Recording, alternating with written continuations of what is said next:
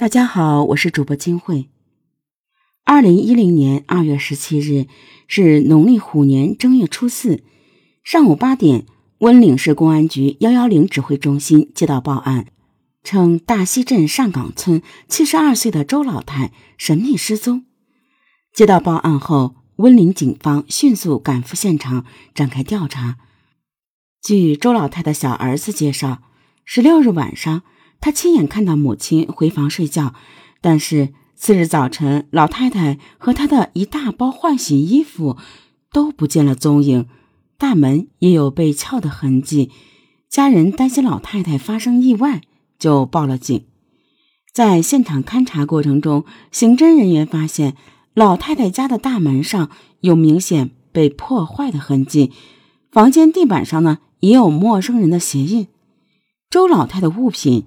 也有被翻动过，更让人担心的是，周老太太的卧室内有打斗的痕迹，种种迹象表明，周老太不是失踪，很可能已经遭遇了不测。周老太太失踪后，消息一下子在上岗村传开，一时间呢，出现了各种版本的说法。有村民说是周老太在上海开酒店的大儿子与人结仇，所以。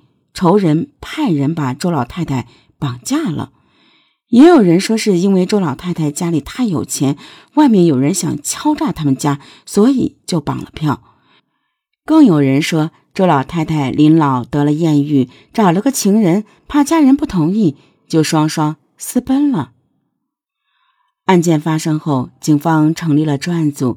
温岭公安局刑侦大队五十多名在休假的刑警自动放弃休息，全力以赴投入案件侦查中。二月十七日下午，专案组联合大溪当地派出所民警、护村队员以及当地群众三百多人，在周老太太家周边的空房和小山包开展搜索工作，但一直搜索到当天晚上六点，仍然没有发现踪迹。十八日上午，专案组开始调整搜索策略，在原先人工搜索的基础上，专门抽调了警犬组对上岗村附近的山塘、水库以及涵洞展开搜索。下午四点，搜索人员在离周老太家五百米的黄巢水库大坝附近，发现了与现场地板上同类的鞋印。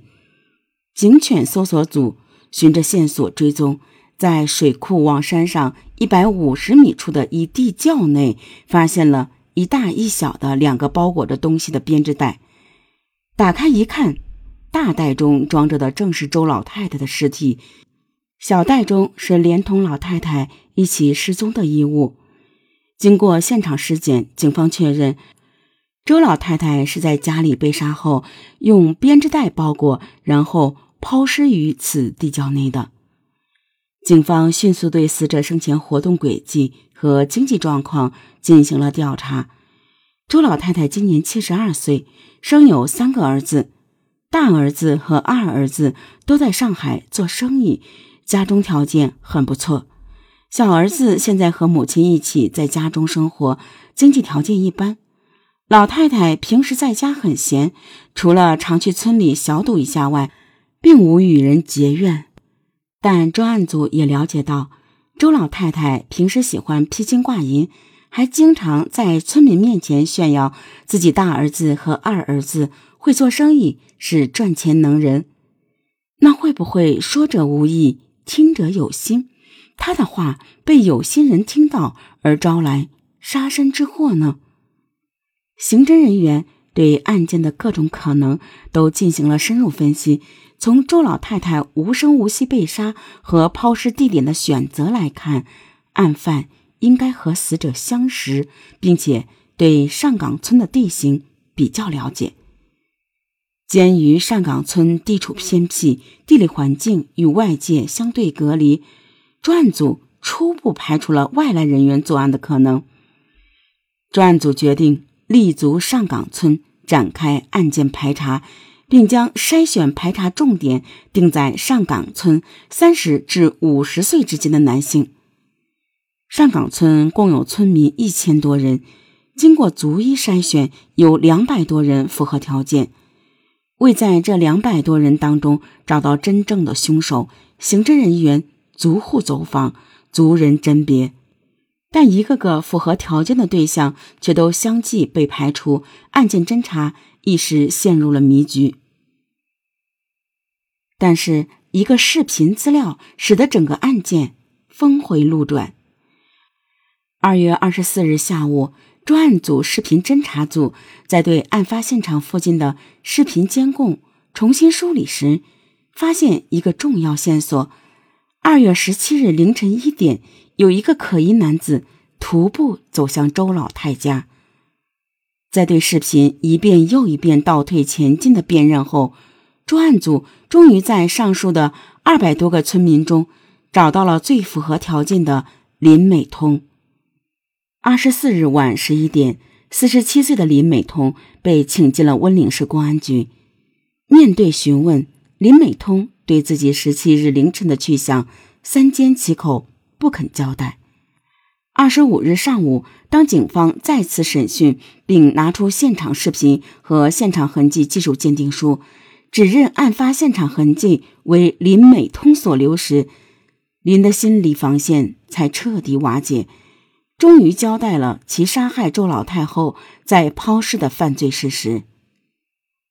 林美通原来是上岗村出了名的老实人，为人勤劳刻苦，平时基本不出门，家里条件一般，以前没有任何犯罪记录。得知林美通就是杀人凶手后，上岗村举村哗然。村民们怎么也没想到，他竟然就是杀人恶魔。据林美通交代，其在村里经常看到周老太太在炫耀自家很有钱。在虎年春节期间，林美通与妻子为经济发生争吵后，离家去小卖部赌钱。谁知道没有多久。就输光了身上的全部现金。此时披金戴银的周老太太刚巧也来到小卖铺玩牌。林美通看到老太太身上现金和金器比平时多，于是就萌发了窃取财物的念头。二月十七日凌晨一点，林美通撬门入室，进入周老太太家，不想在行窃时惊醒了周老太。林美通怕周老太喊叫家人暴露自己，于是就一不做二不休，动手将周老太掐死。随后劫取了房内的金器及老太太身上的三百余元现金。为了怕周老太家人发现尸体报警，林美通又临时想出制造周老太太自己离家出走的假现场，并用编织袋和绳索将周老太的尸体及衣物。背到黄巢水库上方，原先自家放番薯的地窖进行掩埋。目前，林美通已经被温岭警方刑事拘留。